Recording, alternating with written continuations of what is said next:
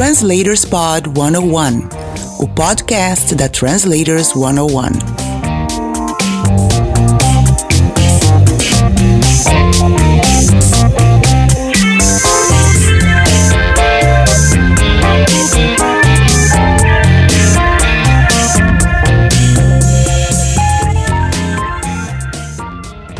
Olá, tudo bem com você?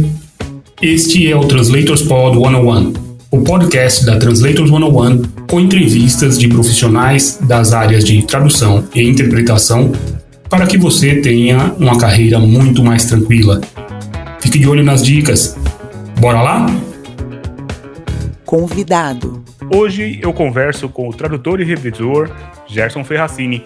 Tudo bom, Gerson? Tudo ótimo. Muita honra em conceder esta entrevista, que é a primeira da minha vida, em qualquer formato, e principalmente por ser para a Translators 101, que é, é um fenômeno, vocês são um fenômeno de que eu gosto muito, tanto em termos de formato, quanto de conteúdo, quanto da simpatia das entrevistas concedidas, dos, dos, cur, dos cursos das palestras e tudo mais. Eu só não acompanho com mais frequência, às vezes por falta de tempo. Legal, é muito, muito bom saber, é uma honra para a gente saber que essa é a primeira entrevista que você está concedendo, mas prepara a agenda, que agora o pessoal vai te descobrir e olha, vai ter entrevista para tudo que é lado, hein? Ah, tá olha, bom, muito bom. É, como eu gosto de dizer, pro, principalmente para Luciana e para o Ivar, que dão um curso de Cat Tools para gente, isso vai te dar muita visibilidade no futuro, cara. Então, fique, fique com a agenda preparada aí, que muita gente vai te chamar para dar entrevista agora. Tá bom, obrigado. Legal. Gerson, como é que você chegou à revisão e à tradução? Foi algo planejado? Conta pra gente como aconteceu. Bom, foi pelo sistema habitual, pelo menos até a minha geração, né? Ah, uhum. Por acidente acidente puro. Eu uh, cursei arquitetura e urbanismo na USP. Eu uhum. trabalhei oito anos com arquitetura. Eu descobri que eu não tinha paciência para a clientela de arquitetura, porque eu não nasci para coisa. Uh, essa clientela ficaria muito mais bem atendida por colegas meus que nasceram para coisa. E eu queria mudar de carreira e não sabia muito como. Então, houve um acidente, uh, vamos dizer, histórico no Brasil, que facilitou as coisas para mim. Os hum. males que vêm para bem. Durante o governo Figueiredo, houve uma crise tão grande, da qual ninguém, nem da minha geração, mais se lembra, pelo menos na cidade de São Paulo, e eu fiquei uns três meses sem trabalho nenhum. Uhum. Nem no meu escritório, meu pequeno escritório, nem em outro escritório de um arquiteto italiano, para quem eu trabalhava também, uh, o trabalho acabou e eu tinha que as minhas despesas e eu precisava pagar o aluguel do escritório. Uma colega da, da faculdade, ela já tinha saído, ela nunca tinha entrado no ramo de arquitetura e projeto, urbanismo, e ela tinha uh, ido direto para editoração. Ela uhum. chefiava a revisão da editora Cipione, Aí eu liguei para ela em desespero. Eu falei: escuta, tem trabalho aí temporário para eu poder, pelo menos, pagar o aluguel do escritório? Ela falou: ah, tem. Ela sabia que eu sempre tinha gostado de escrever, redigir, corrigir texto, assim, dos uhum. trabalhos da escola, né? Eu, eu sempre gostei dessa área. E então ela falou: Ah, só vem fazer um pequeno teste aqui, só para ver se você já está afinado para o que a gente precisa nesse momento. Eu falei: Claro, claro, claro. Fui, fiz, comecei a trabalhar. Rapaz, eu gostei tanto, eu gostei tanto que ainda apareceu mais trabalho de arquitetura, daí um mês ou dois, eu levei as duas coisas por um certo tempo, aí daí depois de uns seis meses eles me propuseram um contrato, em vez de trabalhar cinco horas que eu estava fazendo como freelancer, eles falaram, ó, oh, se você quiser, contrata vocês, uh, você por uh, sete horas para ser o revisor efetivo aqui, um deles, e, e eu não pensei duas vezes. Legal. Eu, eu fechei o escritório, comecei assim os trâmites para fechar o escritório e, e, fiquei trabalhando lá. E hoje eu penso assim, porque a, a carreira na, na, na, editora acabou também tomando um outro rumo inesperado. Porque, como trabalho ainda era naquela época manual, não se usava computador, as coisas eram na raça, você recebia os originais crus, até às vezes manuscritos do, do, dos autores, e precisava modificar tudo. E a gente modificava recortando, colando e reescrevendo as lacunas à mão. Meu Deus vascunhando as figuras uh, para orientar os, os, uh, os ilustradores, era, era tudo na unha e na lenha.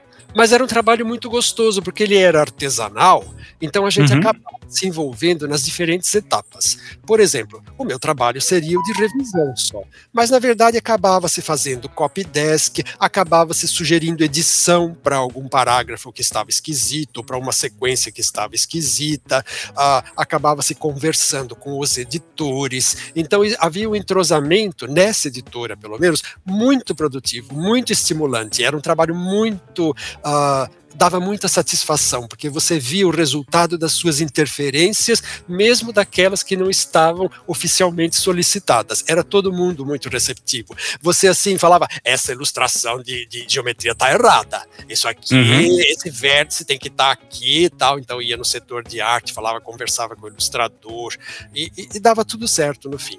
Então, com isso, eu acabei uh, me enfronhando mais, participando mais do conteúdo dos livros, embora eu fosse revisor. Então, Sim. porque eu estava em contato direto com os editores. Aí chegou um, um ano depois, eu acabei passando lá dentro do setor de revisão, de que eu gostava bastante, para o editorial de exatas. Então, eu trabalhava com uma outra. Aliás, ela era arquiteta também. Tem, tem muitos arquitetos que foram para a área editorial. E uma amiga minha que se tornou muito amiga, e eu editava a matemática, física e química, e uhum. ciências para o fundamental, que na época não se chamava fundamental. Isso foi em 1900, quer dizer, a minha entrada na editora foi em 1984. Né? E lá eu fiquei até 89 ah, retrospectivamente, eu considero que ter cursado arquitetura foi o melhor curso que eu podia ter feito para trabalhar nessa área. Mais do que se eu tivesse feito letras ou até mesmo comunicações na, na ECA da USP ou em algum outro lugar. Porque na escola de arquitetura nós aprendemos, nos habituamos, aliás, já se cobra até que se saiba um pouco disso no próprio vestibular, porque tinha prova específica naquele tempo, que você. Uhum nós nos habituamos a trabalhar com a linguagem visual. E a linguagem visual, ela é uma parte integrante da expressão do conteúdo de um livro ou de qualquer coisa que uh, requeira uma imagem. Ela não é simplesmente uma ilustração. Então, a combinação de texto com imagem que flui como uma coisa única como se fosse água e pedra no rio, ao invés de ser uma decoração ou uma repetição do texto em forma visual, ela uhum. faz parte integrante. É, é, o que você está falando na imagem, você não precisa falar no texto. O Sim. que você está falando no texto, você não precisa falar na imagem. E também então, não pode contradizer, né? Ele não pode contradizer. Então, isso aqui eu, eu, tirava de letra, certo? Porque ah, tendo aprendido a trabalhar com imagem e linguagem visual em três dimensões, passar para as duas dimensões do livro, ah, é uma dimensão a menos, a coisa fica muito mais fácil. Então, assim, ali realmente eu me encontrei. Então, eu diria que até hoje, mais do que me definir como tradutor ou revisor, eu digo, eu sou um editor que traduz. Legal. Porque, um por editor exemplo, que traduz. Um editor que traduz. Essencialmente, eu sou um editor. E foi assim que acabou se estruturando a minha carreira de tradutor. Agora vamos a ela. Sim. Bom, bom, é, eu saí da editora Scipione em 89. Uh, uhum. uh, deixei de ser contratado. É que eu briguei lá dentro. Eu, briguei, eu briguei. Eles tinham poucos editores, a gente estava sobrecarregado. Eu falei: ó, não dá, ó, tudo tem um limite. Assim, ou vocês contratam mais gente para dividir os editoriais, ou, ou não dá, sabe? Porque também eu não vou ficar doente. Bom, aí eu pedi demissão, mas assim, eu, eu continuei trabalhando para eles uh, esporadicamente como freelancer, não, não, não fiquei uhum. assim, não, não, viramos inimigos, muito pelo contrário, né? Até uhum. poucos anos atrás ainda fiz mais um, editei mais um volume de artes para o ensino médio uh, para eles. Então, o, o que aconteceu? Uh, 89, 90, eu conheci a Maria de Fátima, que é minha esposa. em São Paulo, uhum. durante uma excursão a Santa Catarina. Bom, aí nós começamos a namorar, aí ela ficou grávida do Felipe, nosso filho, aí nós casamos, e quando o Felipe tinha um ano, aconteceu o seguinte: ela estava em São Paulo, ah, para sorte minha, ah, fazendo doutorado na Unifesp, então chamada Escola Paulista de Medicina. E Sim. ela era professora da Universidade Federal de Mato Grosso do Sul, aqui em Campo Grande. Então, em 92, ela tinha que retornar para reassumir o cargo e as aulas, porque senão ela tinha que devolver quatro anos de salário e de bolsa. Meu Deus. Então, aí, como eu não estava empregado, estava só trabalhando como freelancer, então eu vim também. Bom, quando se chega numa cidade nova, o que você faz? Bom, vamos dar aula de inglês, né? Vamos dar aula de inglês. Campo Grande, na época, era uma cidade. Uh, eu gostei muito, gostei das pessoas daqui. Uh, Uh, eu não conhecia ainda, tinha vindo visitar uma, duas vezes só, um ano antes da mudança. E, uhum. Mas era uma cidade mais provinciana ainda. Para você ter uma ideia, ainda fechava a loja na hora do almoço, isso em 1992. Então, assim, aula de inglês sempre dei, uh, paralelamente a todas as minhas atividades, uh, mesmo durante a, a, a, a universidade, enquanto eu era aluno da, da FAUSP ou durante o período que eu trabalhava como arquiteto, esporadicamente eh, eu, eu dava aula de inglês uh, uhum. individual. E, mas era costumava ser para adultos. Aqui não tinha uma clientela para ter aula de inglês para adultos, porque as pessoas não se interessavam nisso, não sentiam falta na época. Na época, hoje, sim, sim. hoje tem, na época não tinha. Mas então eu comecei a dar aula assim para uh, criança, adolescente, filhos dos amigos, da esposa e Pouco tempo depois, montamos um pequeno grupo de inglês para colegas professores dela. Uhum. Aí, aí é que a coisa tomou um rumo interessante, porque uhum. eu fiquei um bom tempo dando aula para diferentes professores. Nossa, acho que eu dei aula de inglês para metade dos professores dessa universidade na época. e alguém um dia, uma delas, me pediu: Você não quer traduzir um resumo para o inglês para eu apresentar no congresso? Aí eu falei, é, eu, eu, nunca fiz, mas sim, uh, porque as ciências sim. não me as ciências não me assustam, né? Geralmente os formados em letras eles têm medo, horror ou tinham na época das ciências. Eu tinha sido editor de ciências, eu falei, vamos lá. Né? Tranquilo. Né? Era da área de bioquímica ou farmácia, não lembro exatamente qual. Uh, aí comecei a fazer isso. Então, foi muito. Foram, uh, se passaram-se alguns anos até que eu ficasse sabendo que não era considerado de bom tom você traduzir para uma língua que não fosse a sua primeira. Mas aí já uhum. era tarde demais e eu já estava fazendo.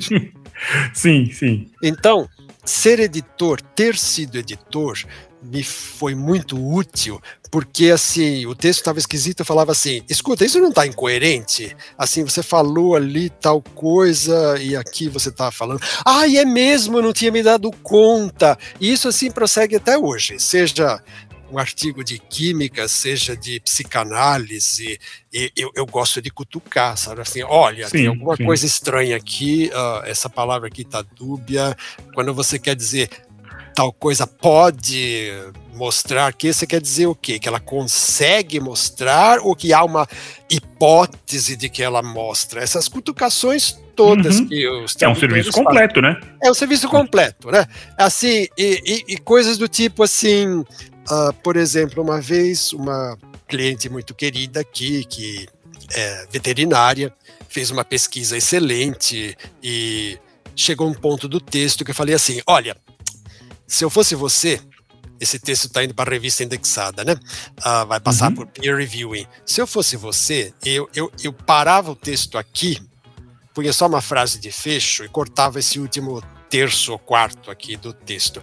Aí ela falou assim: não, isso eu não posso fazer, porque a, a partir desse ponto aqui é que eu vou vender o meu peixe para falar uh, da tal coisa e da tal coisa, que é a primeira uhum. vez, que é inédito. Tá, Tá bom, tá bom. Então, você quer, vamos fazer, tá bom. Traduzo essa parte aqui também, né? Já que estou ganhando por palavra, né? Então, sem problema. Lá. Ah, sem problema, vamos fazer, né? Mas, mas olha, eu, eu acho ainda que você devia cortar. Não, deixa, deixa, deixa. Bom, o texto foi para a revista, passou por peer reviewing e veio com as pedidos de alteração. Na, hum. Mais ou menos naquele ponto que eu tinha indicado, veio uma anotação assim: tudo que era importante falar nesse artigo já foi falado até agora, sugerimos cortar o restante. Então, ah. então por causa disso, eu também, às vezes, acabo ganhando um pouco menos do que o orçado, porque eu tenho o hábito de, uh, quando eu lido com o cliente direto, eu dou um custo máximo uh, orçado uhum. com base nas estatísticas que eu já tenha feito de textos semelhantes, ou no caso de revisão, com base em amostra, e sobre isso eu falo um pouquinho mais adiante também, esse modo uhum. de, de orçar. Uh, e eu falo assim: olha, nós vamos cronometrar as horas. Se der menos, o custo final é proporcionalmente menor. E eu me permito Sim. fazer isso porque eu acho que eu cobro o que me satisfaz.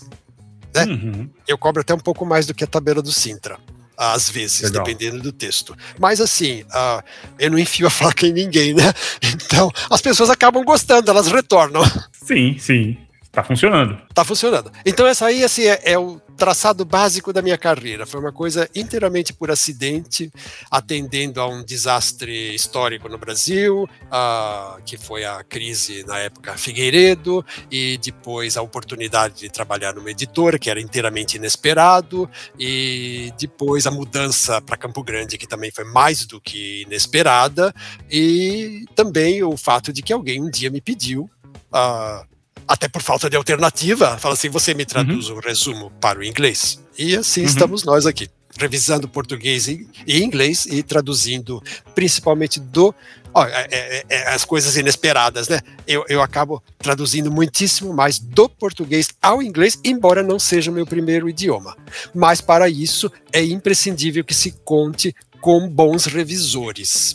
Infelizmente Sim. eu tenho. Porque, as, a, filho, todo mundo sabe, né? As preposições, se a gente não aprende uh, em, em, idade adequada, você não domina nunca, né?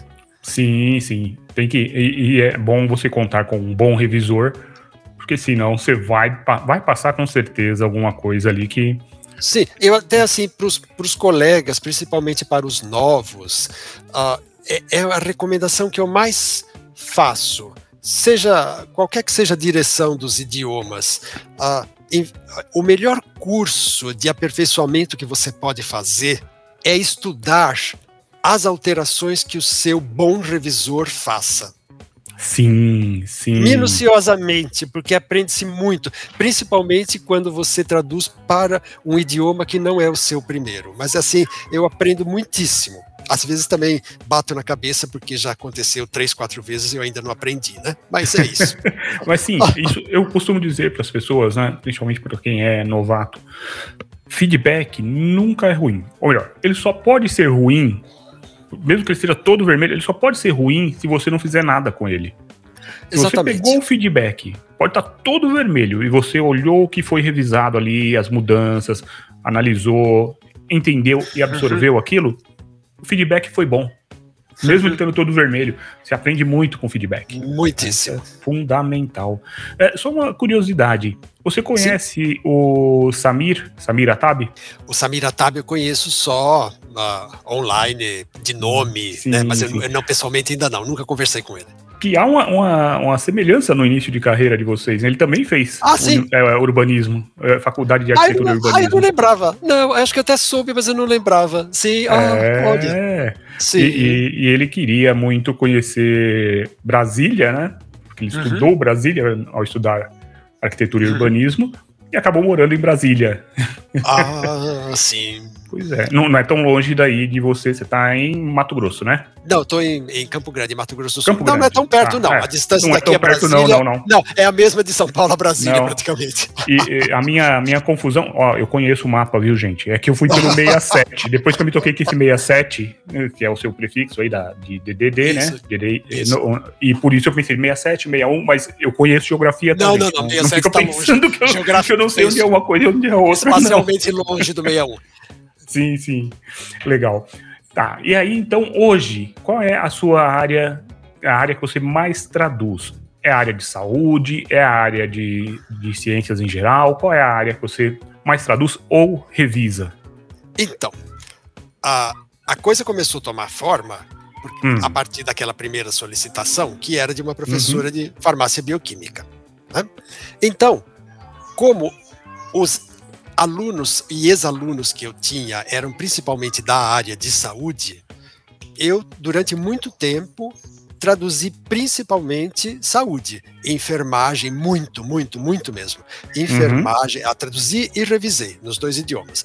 A enfermagem, medicina, veterinária, bioquímica, farmácia, saúde pública, a, toda essa área aí, que foi inteiramente inesperada, porque eu nunca imaginei que eu fosse lidar com isso. Uhum. Mas ah, é, o mercado está se oferecendo, eu gosto da área, então ah, ah, é, era, era fácil lidar com os autores, então ah, é, eram clientes diretos sempre e eu fui uhum. em frente. Com o passar do tempo, começaram a entrar materiais de química, química, eletroquímica principalmente. E também eh, não me assustou nem um pouco, e eu faço bastante até hoje. Depois começou a entrar material de educação, mas educação é principalmente revisão em português. E principalmente educação matemática da PUC de São Paulo. Quase todos os anos, já faz quase 20 anos, eu reviso uma duas teses, além de artigos. Às vezes traduzo também algum artigo para publicação em inglês. E uhum. ultimamente, nesses últimos poucos anos, aí assim, a enfermagem diminuiu. Diminuiu. Uh, até porque, assim, os professores de enfermagem, principalmente aqui da UFMS, também com o passar das décadas foram se aposentando e mudou o perfil né, da, da clientela. Ah, outras áreas de saúde, algumas se mantiveram, e a química se manteve e aumentou. E esses últimos poucos anos começou a emergir psicanálise, que é outra área que eu jamais imaginei que eu fosse traduzir, né? Mas assim, uhum. todo ano eu traduzo algum artigo uh, considerável, um ou dois de, de psicanálise também. Então as áreas são principalmente essas, uh, revis mais revisão em português de materiais acadêmicos, teses, livros, né? Livros também, uh, com, às vezes envolvendo edição também, e a tradução dessas áreas que eu mencionei, principalmente para o inglês. Legal. Com o auxílio imprescindível de um revisor. O revisor também é, uma coisa importante a falar para quem está iniciando carreira. Sim, sim, vamos lá. Se você se esmera para fazer o melhor inglês possível. E o seu melhor inglês possível não é simplesmente aquele que você aprendeu viajando ou que você aprendeu na melhor escola de inglês, porque o inglês para publicação, ele tem um registro próprio. Sim. Existe sim. um tom então é muito importante gostar de ler artigos da área. Pode não ser da mesma área científica, mas assim, se você vai trabalhar com as ciências, ah, leia artigos da Science, leia artigos da Nature, qualquer área, pode ser uhum. geologia, mesmo que você não vai, que assim, é, é para se habituar com o tom, porque a, a, a, revista de primeira, de primeira linha, ela cobra o tom. O inglês pode Sim. estar impecável, mas eles vão falar assim: o inglês ainda precisa de ajustes editoriais. Né? Às vezes uhum. falam objetivamente, às vezes vagamente. Então é muito importante se habituar com o tom, com o registro próprio. Mas por que, que eu estava falando isso? Estou na idade de esquecer as coisas que eu estou falando. Você estava falando da importância de um revisor. Então, a importância de um, de um bom revisor. Você uhum. precisa se esmerar. Ah, lembrei do verbo que eu tinha usado. Esmerar. Se esmerar para fazer o melhor inglês possível. O, o, o, idioma para o qual você traduz, está traduzindo. O melhor possível. Faça releia, deixa na geladeira 24 horas se precisar, pega de novo. deixa na não, geladeira 24 não, horas. O sistema é 24 horas da geladeira é imprescindível. Eu, eu muito raramente pego tradução do português ao inglês para entregar no mesmo dia. Só se é uma coisa desesperadora, assim, e, e o meu revisor também está disponível, sabe? Uhum. Porque assim, não, eu falo assim, olha, 24 horas de geladeira, uma noite de geladeira. Amanhã ah. cedo eu sou outro ser, eu acordo, eu tomo meu café, eu respiro, eu leio, eu falo, barbaridade, escrevi isso ontem. Ah, Quem nunca? Ninguém. Quem nunca, né? Então, às vezes nem assim escapa alguma, alguma abóbora, né? Sim, então, Você, você fazendo o melhor inglês que você pode, relendo, sendo um revisor severo consigo mesmo no dia seguinte, você manda para o seu revisor, para cada 10 ou 20 horas do seu trabalho, ele vai acrescentar uma hora. Então, uhum. o custo disso é ínfimo e a qualidade, o ganho de qualidade é extraordinário.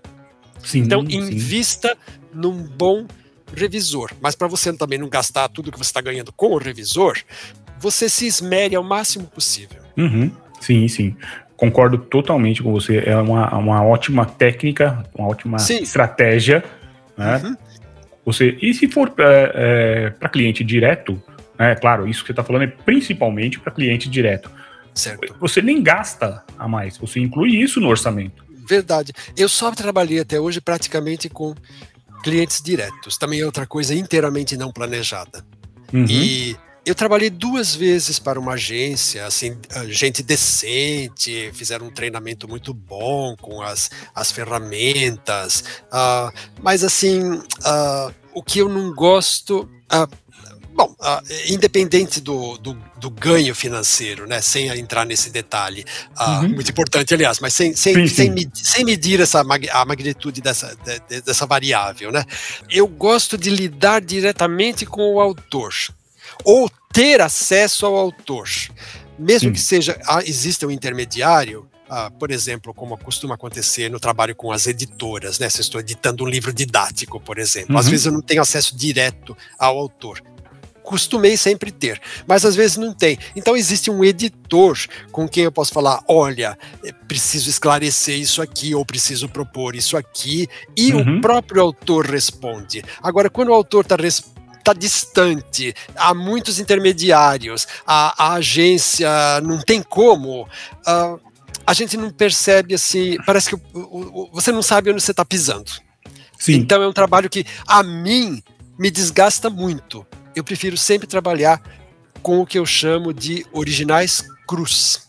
Uhum. Então, aqui, na verdade, essa nossa conversa está sendo sobre o, o mundo, o, o ramo da tradução, do ponto de vista editorial, não uhum, em termos sim. de, assim da indústria editorial, não é a tradução da literatura para publicação, não é, não é isso necessariamente, mas assim tendo em vista o trabalho de um editor, ser ao mesmo tempo um editor enquanto você está traduzindo. Quer dizer, alguns colegas do exterior, uh, licitamente, já indagaram assim.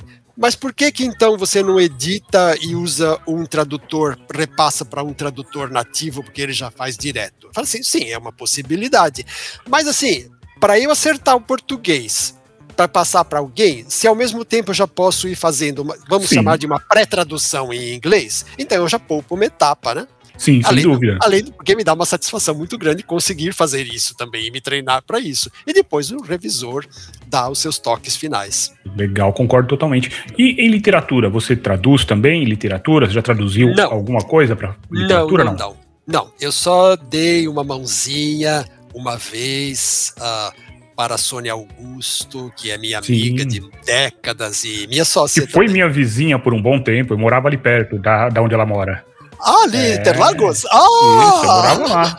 Eu morava Olha perto. só, a turma que ouve o rom-rom dos roncos. Não, não, não, era tão perto assim. Eu ouvia, mas não como ela que se eh, no dia ela, de corrida lá, ela não consegue falar, conversar, é, né? Ela, ela mora da curva do S ali.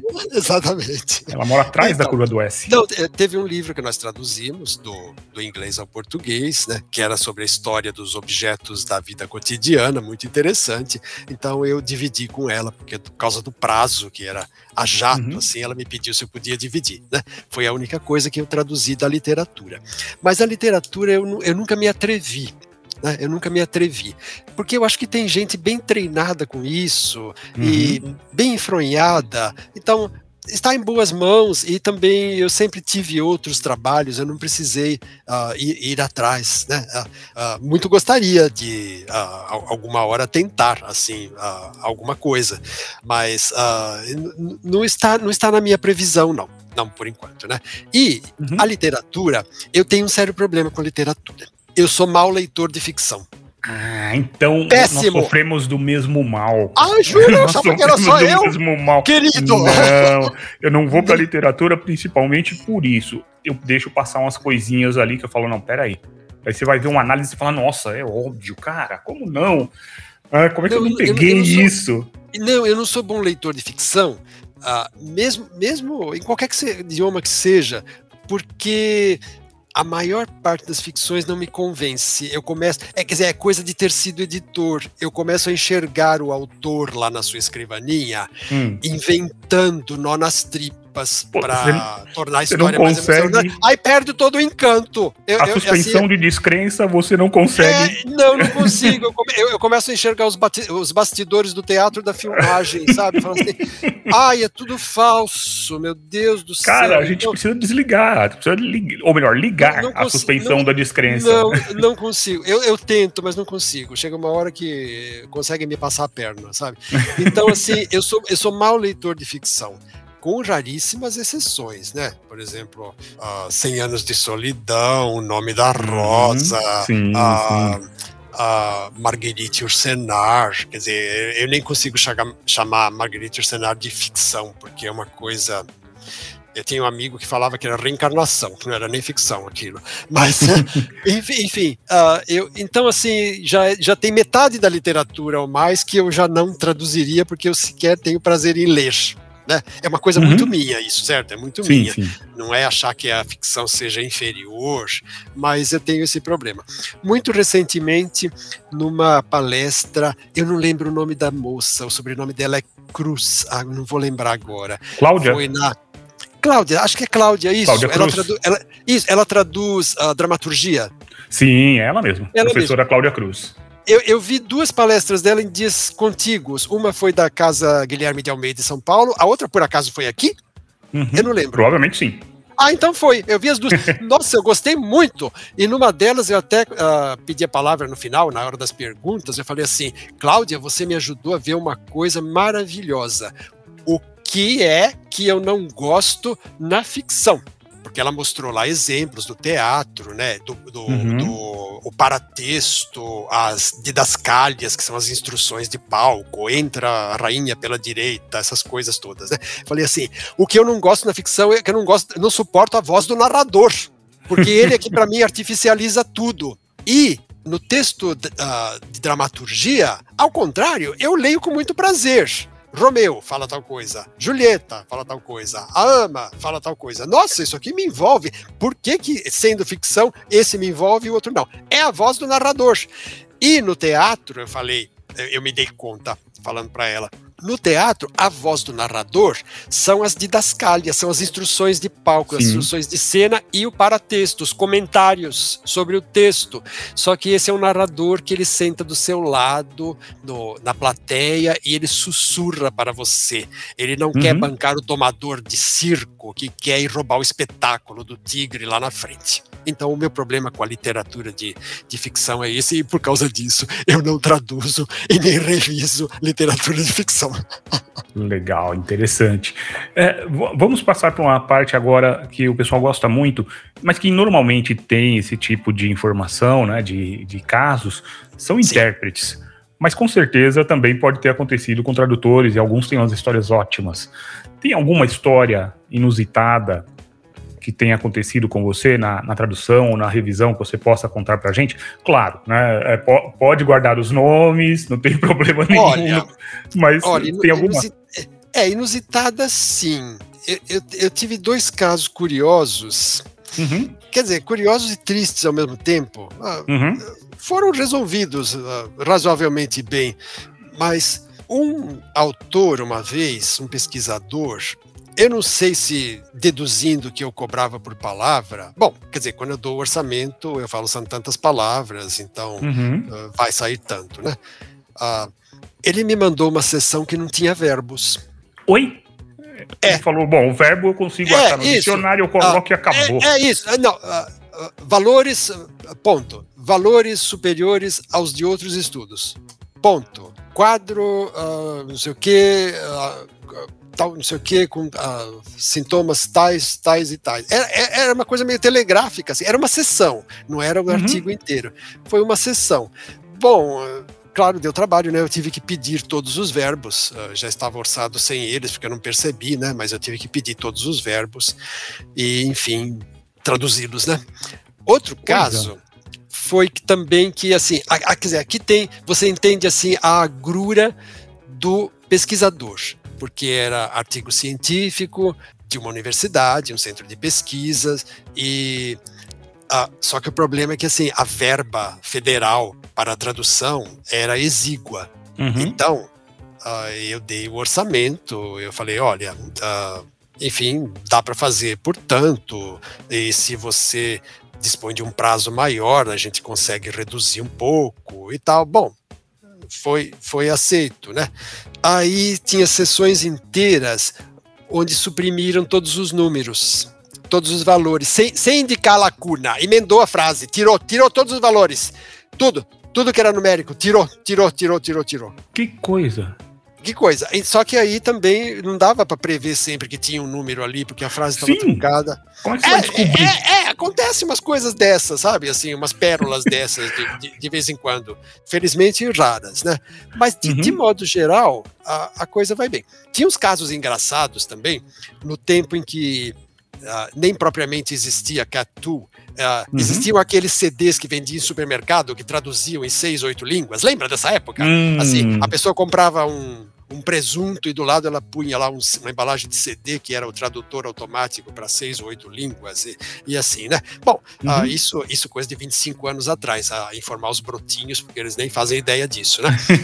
e, e, então, uma vez me mandaram um resumo, acho que provavelmente feito no, do tradutor automático de CD vizinho do presunto uh, da gôndola e eu lembro que era estava em inglês me pediram um orçamento de revisão. Depois acharam muito caro né é, bom uh, acharam muito caro por quê? Porque tinha umas pérolas do tipo uh, distúrbios da menopausa.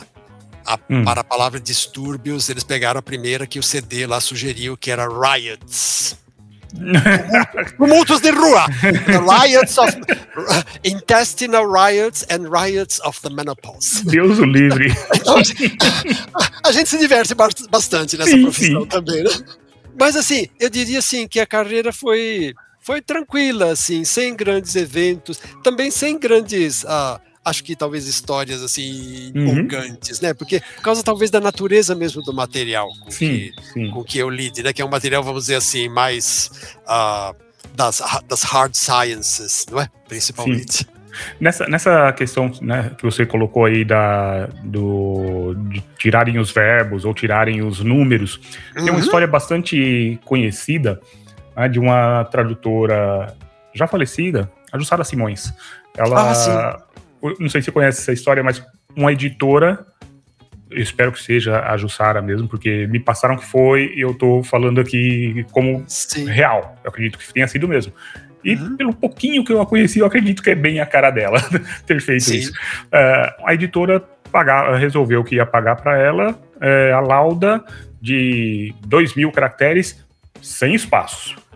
Ela falou, não, mas ah. eu, eu, tenho que colocar os espaços. Não, a gente não paga. Ah, vocês não pagam os espaços? Tá bom. Traduziu e tirou todos os espaços e entregou. Oh. Ué, você não tá fez. pagando, você vai exigir. É, fez muito bem, muito, muito justo.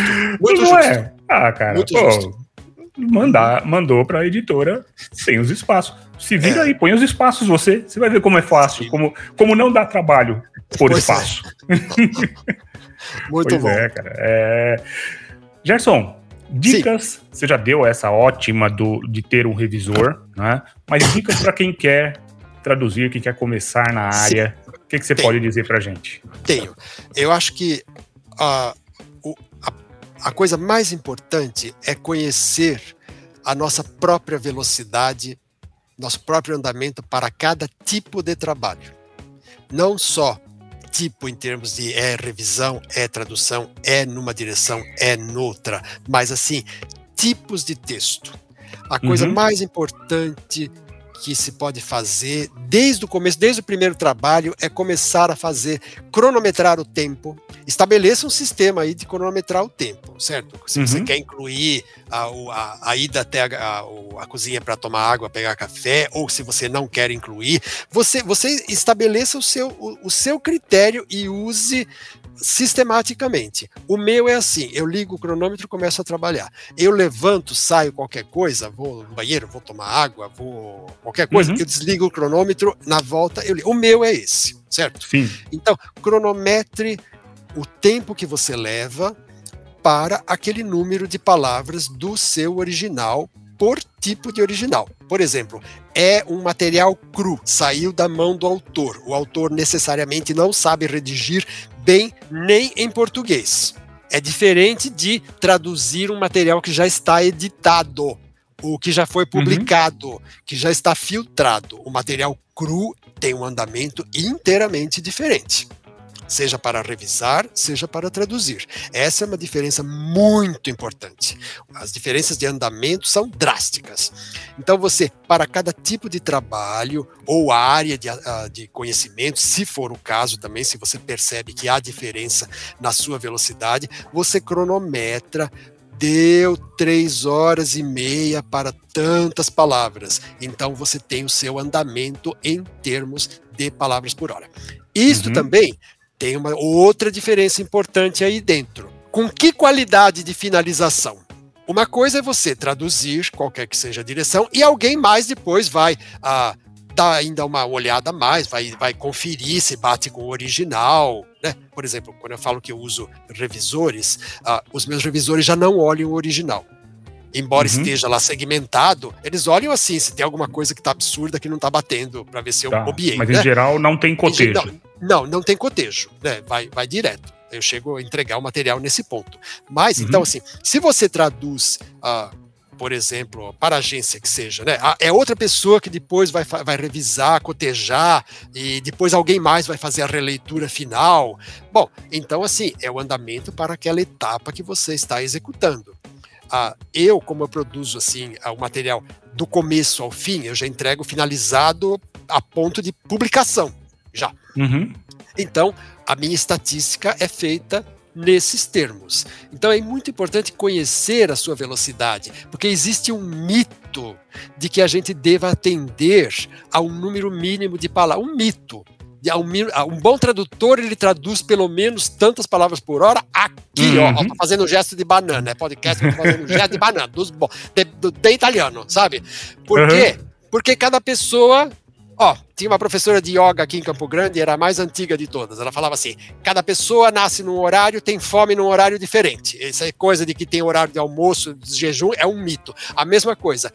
Cada cada tradutor, cada revisor, ele tem a sua própria velocidade para produzir um tipo de finalização.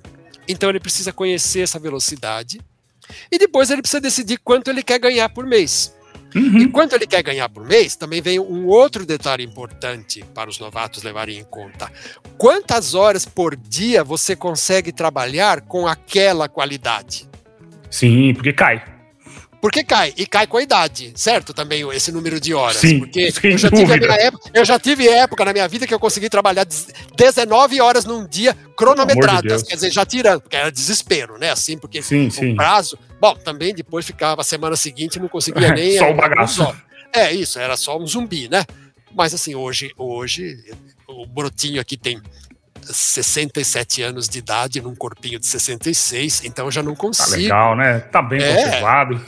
Então, acabei de sair da Covid, é, sem sequelas. Então, ah, olha então, tá tudo nos ah, ótimo. E, então, é muito importante você conhecer o seu andamento para cada tipo de trabalho, para cada grau de finalização e quantas horas você consegue trabalhar com aquela qualidade por dia, porque assim você consegue estabelecer quanto você quer cobrar quer e uhum. pode, mas principalmente quanto você quer cobrar. Sim. E também, eu acho importante, aí é uma coisa minha, muito minha.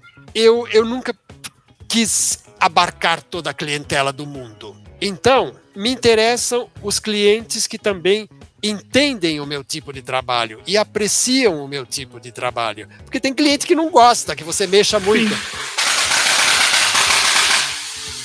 Olhe, que foi isso? Isso é Campo Grande. Não, deixa, deixa isso aqui, não corta isso aqui não. Ó, meu escritório é em casa, não é tiroteio de. É, não é tiroteio, é não, tá? É, é, alguém tentando desengripar uma moto aqui por perto. Ah, que beleza. É, é e, e, não é novo, a semana passada também, deve morar aqui perto. Que beleza. eu, eu achei que fosse tiro mesmo. não, eu já acostumei. Acho que parou, tá bom. Quando não é isso, é o caminhão da latinha, o caminhão do, do, ah, da sucata. É, aqui em São Paulo tem o caminhão, caminhão da pamonha. o caminhão da pamonha, a pamonha de Piracicaba. Cabo do é ovo. é, tem de tudo, tem de tudo. Aqui outro dia passou um que falava assim, ah, está passando o carro que conserta panelas. Tragam suas panelas de pressão velhas que nós cortamos na hora e fazemos lindas frigideiras. Eu pensei, nossa, Uau. elas devem ser maravilhosas.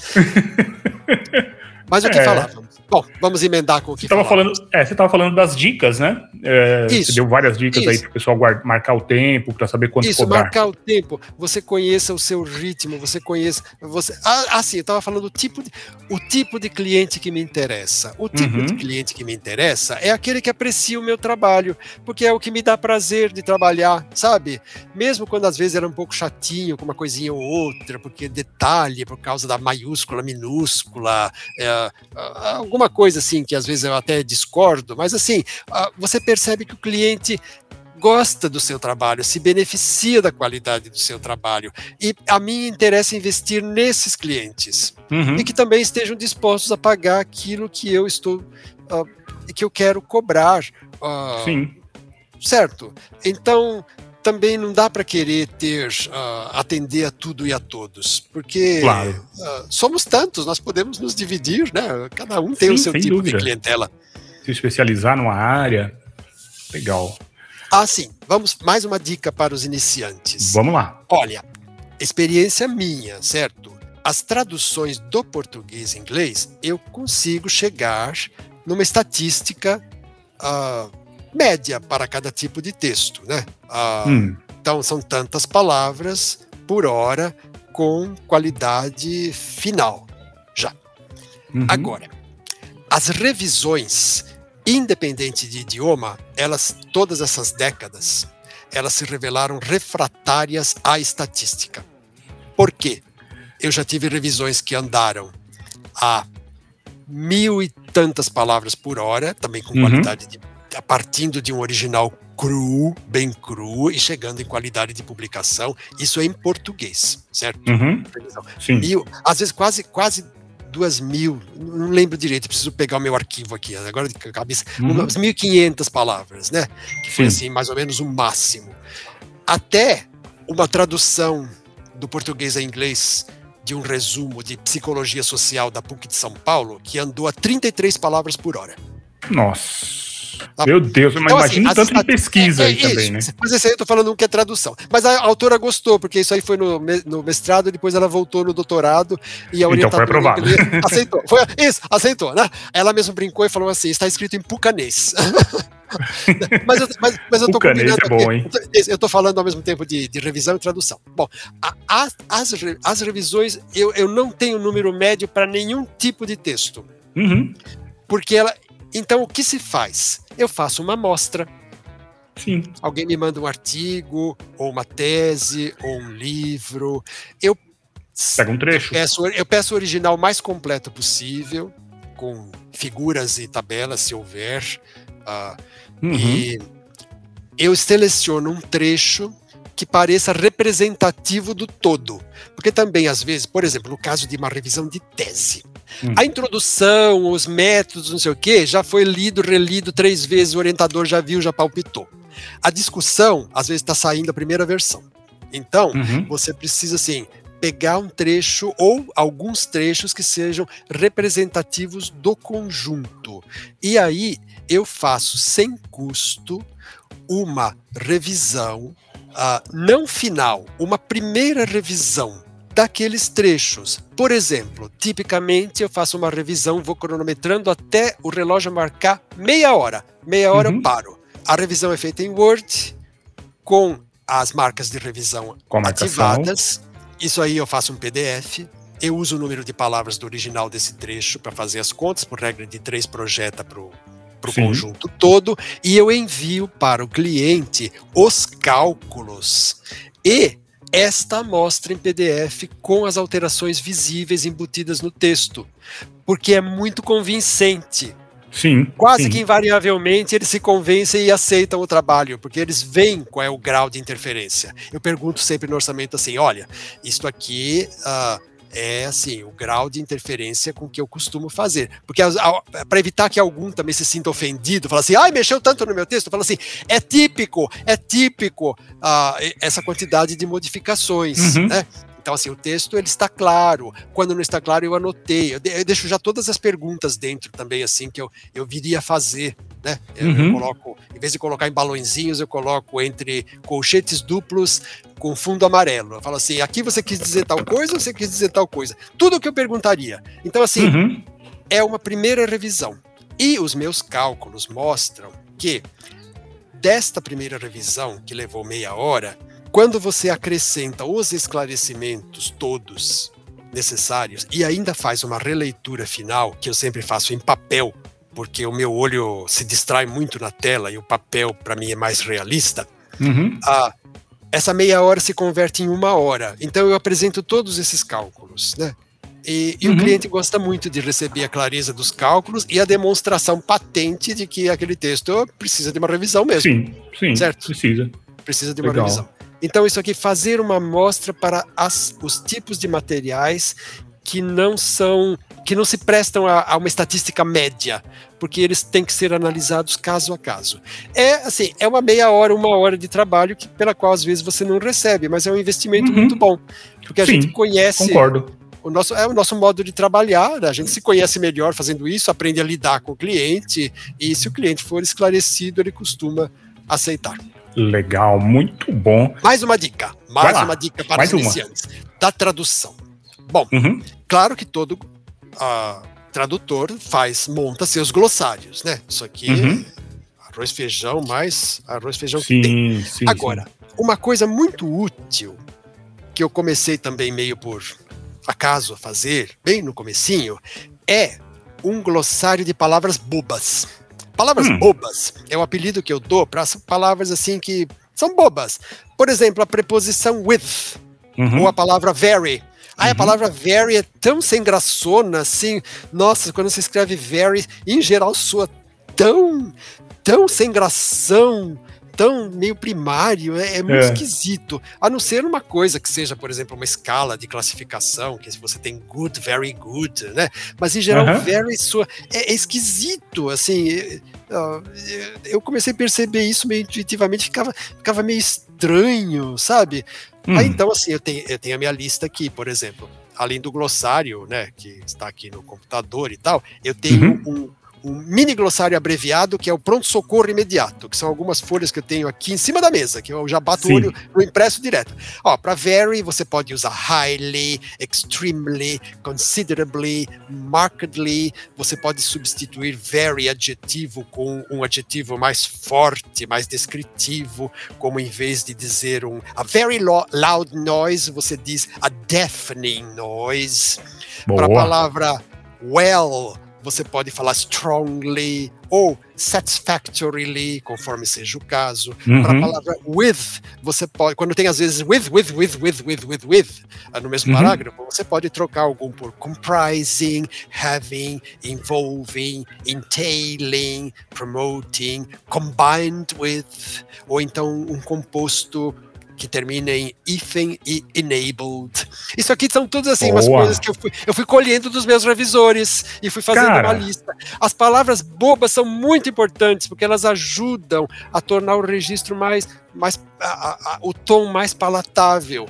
Sim, e é muito sim. importante também todos os dias ler coisa bem escrita em inglês ou no sim. idioma que você queira. Ah, sim, sim. Coisas bem escritas. Eu assino The New Yorker. The New uhum. Yorker eu aprendi nessas décadas muito com o New Yorker. Eu aprendi a pontuar. Ah, eles pontuam como eu. Eu gosto de usar todas aquelas vírgulas lá, todo, aquela parafernália toda de pontuação. Quando precisa de um ponto e vírgula, eles põem um ponto e vírgula. Eu até mostro para os colegas, às vezes, olha só, um ponto e vírgula, esse, esse enjeitado, esse enjeitado da língua inglesa, ninguém põe um ponto e vírgula, meu Deus, sabe? Aliás, o ponto e vírgula é um pobre coitado, porque ele é tão bom, ele expressa uma coisa tão assim intermediária, precisa, entre a vírgula e o ponto, ele tem um tom de voz próprio, ele não é nenhuma coisa nem outra. Olha, eu vou te dizer, Sim. em espanhol, a Isabela Allende também não é nada fã do ponto e vírgula. Tem um livro dela aqui, hum. eu acho que era. Peraí, deixa eu ver se eu olho aqui do lado, aqui na estante. Eu acho que era. É um livro que ela fala sobre o, o Chile, Mi País Adorado, Mi País Qualquer Coisa. Eu acho que foi nesse livro. Eu tive a pachorra eu tive a pachorra. Eu encontrei é. um ponto e vírgula no livro inteiro, que eu marquei até a página. ah, você tá brincando, cara. Eu tive a pachorra, certo? Porque já, em geral, já em pensou, vírgula, vou, ela põe a vírgula. Mas é o estilo dela, certo? Então, sim, assim, sim, sim. É, é, o estilo dela e tal, assim como em inglês. Mas assim, o ponto e vírgula é ponto e vírgula, ponto é ponto, vírgula é vírgula. O travessão é travessão. Eu falo assim que eu sou muito, a Sônia Augusto até ria, eu falo assim, eu sou muito flexível com, com regras gramaticais, com com, com, tudo. Eu sou muito flexível, assim, eu consigo uhum. uh, adaptar as coisas para. Eu sou muito flexível. Agora, na pontuação, eu sou um general prussiano. A pontuação tem que estar certa. Claro que eu também tenho o meu estilo, certo? Eu coloco. Se a frase começa com Uh, uh, uh, palavras adverbiais. na noite passada, eu ponho uma vírgula, porque é o meu estilo. Não sim, precisa, sim. não, não precisa sempre, mas é o meu estilo, eu coloco. Outras vírgulas, a, a palavra porém precisa estar entre vírgulas, uma ova. Às vezes precisa, às vezes não precisa, depende da, do tom narrativo. Uhum. Antes da palavra mas precisa vírgula, habitualmente precisa, mas isso é uma regrinha que se ensina às crianças de 7 anos de idade. Você que é adulto precisa saber casos particulares onde é melhor suprimir Sim. A palavra sim. E pode vir entre vírgulas? Claro que pode, hoje todo mundo admite, certo? Mas assim, 25 anos atrás se dizia que não, que jamais. Então isso é muito importante também, separar aquilo que você aprendeu na infância ou no ensino médio, ou mesmo na faculdade, do seu professor favorito, do qual você era peixinho ou peixinha, e poder também se libertar disso, conhecer, mas poder se libertar quando seja o caso. Né? Quanto a isso, eu tive uma experiência muito interessante e gratificante, porque é. houve uma tese da PUC, Educação Matemática, muito boa, uhum. que eu uh, revisei uns quatro anos atrás. E, por felicidade, eu estava em São Paulo no dia de, da defesa e eu fui assistir. Bom. Legal. Bom, você sabe como é que é banca de tese, né? Assim, sei, sei, sim. Uh, às, às vezes, eh, não, não foi o caso dessas, da, de todas as que eu assisti lá, nenhuma dessas. Mas eu sei de uns casos que a coisa descamba para o teatro, quando não para o circo pegando fogo, né? Para o circo romano. mas, mas, de todo modo, assim, a banca sempre faz lá suas ponderações, não, você precisa mudar isso, você precisa mudar aquilo, você ah, aqui, aqui escapou uma vírgula, ai, aqui não sei o quê. É que assim, às vezes você, ah, é, é, você pega um matagal amazônico e você começa a abrir um campo de pouso com, com canivete, aí sobra uma tiririca lá no meio, vem alguém e olha a tiririca e fala, ó, oh, escapou um erro aqui no meio, tá? de todo modo, a, a, banca se manifestou lá, falou tudo coisas sensatas, né? Uhum. Mas a orientadora no final, que teve a tem a última palavra, ela falou assim, aliás, ela era co-orientadora, porque ela já estava recém-aposentada. Ela depois que todos se manifestaram, ela falou assim para o candidato, ah, elogiou, agradeceu a banca e disse: Mas você precisa sempre ter em mente que você é o autor da tese, você é o autor do estudo. Então só você pode decidir o que de modificações você quer ou não quer incluir. Olha, isso para mim foi inédito. Eu fui até depois conversar com ela, falei, ai, ai, amiga, eu achei que era só eu que pensasse isso. Eu vi isso numa banca, é muito gratificante também. Legal, muito, muito legal mesmo.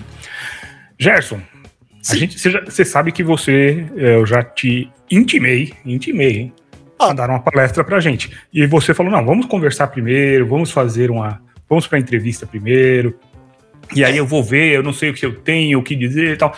Cara, essas palavras bobas Isso aí já é. Então. Olha, fazer, é um. É podemos um embrião, pensar hein? numa palestra sobre as palavras bobas e sobre uhum. os métodos de orçamento. Olha aí. Que são os meus. Claro que tem 500 outros, né? Sim. Ah, eu também ainda dou orçamento sempre tríplice. Por exemplo, ó, no prazo normal custa tanto por hora. Eu não faço, uhum. eu não faço, uh, eu não tenho taxa de urgência, porque também uhum. eu não consigo dar conta de urgências. Então, ou eu pego o trabalho ou eu não pego, né? Uhum. Ou eu uhum. passo para um colega. Então, eu tenho o meu preço normal, depois com um prazo muito maior, tantas vezes maior, tem 15% de desconto. Para tantas vezes maior o prazo, é, é 30% de desconto desconto e assim por diante. Então eu dou, uhum. eu dou várias opções e também o cliente gosta de perceber que ele pode escolher às vezes ele sim. rejeita todas, né? Mas, mas na maior sim. parte das vezes ele fala: ah, então vamos fazer esse prazo intermediário com isso aqui. Ah, dá para fazer um descontinho? Fala assim: não, a gente parcela. A gente chega num acordo. A gente chega num acordo. Né? Nunca. Legal. É, tem todas as técnicas que você tem, principalmente por trabalhar muito mais com, a, com clientes diretos. Com clientes é diretos. Interessante. Isso, que é, que é um mundo bem específico. Que assim, eu sou muito grato por os eventos terem me levado nessa direção, né? Então, talvez possa se fazer uma palestra assim, falar de métodos de orçamento e métodos de montar glossário. Ah, sim, montar glossário. Eu uhum. faço os meus glossários todo em Word. E hoje em dia, a, tamanho de arquivo não é mais problema, né? Que os discos Sim. rígidos já são enormes. Mas assim, 20 anos atrás, como que você faz em Word? Porque consome muita memória, porque vai, o disco rígido é muito espaço, é um arquivo muito grande. Você tinha que fazer no bloco de notas ou então você tinha que fazer no Excel. Deus que me livre fazer glossário em Excel. Eu abomino Excel. Eu tenho horror de Excel. Excel, para mim, deveria se chamar Chilindró Sem Fronteiras, porque parece uma grade de prisão que não acaba nunca. Boa. Boa. Não dá para formatar aquilo lá, aquelas colunas começam a se encavalar sozinha. Deus que me livre ou no Word, assim, o Word, Word me lembra o mundo editorial. Você varia a letra, você, você faz uh, correções automáticas para alguns, uh, para indicar, uh, por exemplo, a fonte de onde você extraiu o texto. Ah, tem uma série de coisas maravilhosas e é um prazer olhar. Abrir aquele arquivo e olhar. Você tem que ter prazer em olhar. Uh, para os materiais com que você está trabalhando. Se você trabalha com palavras escritas, como é no meu caso, que eu não sou intérprete, eu já nasci meio com o ouvido ruim para entender até português, sabe?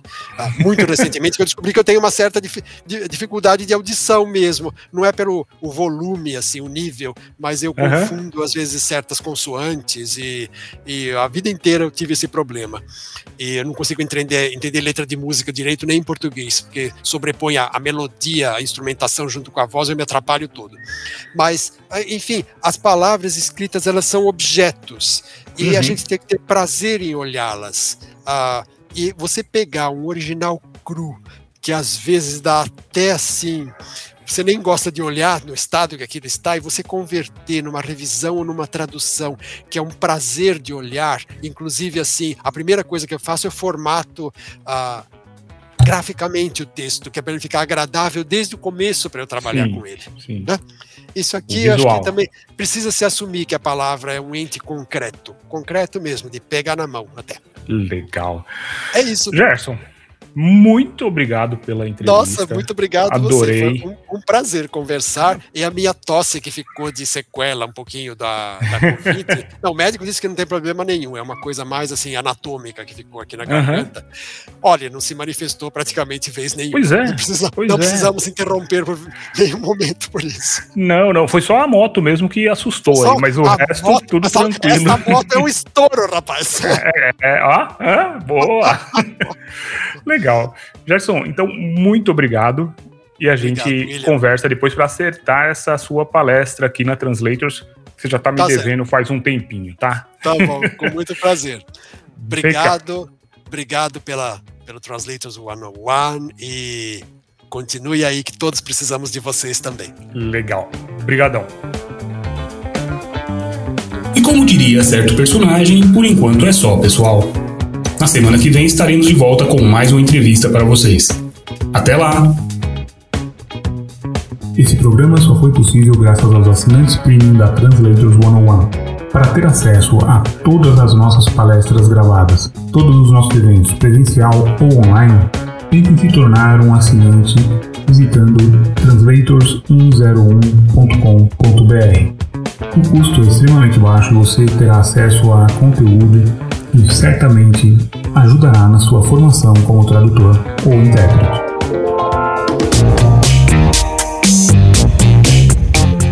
Translators Pod 101, o podcast da Translators 101.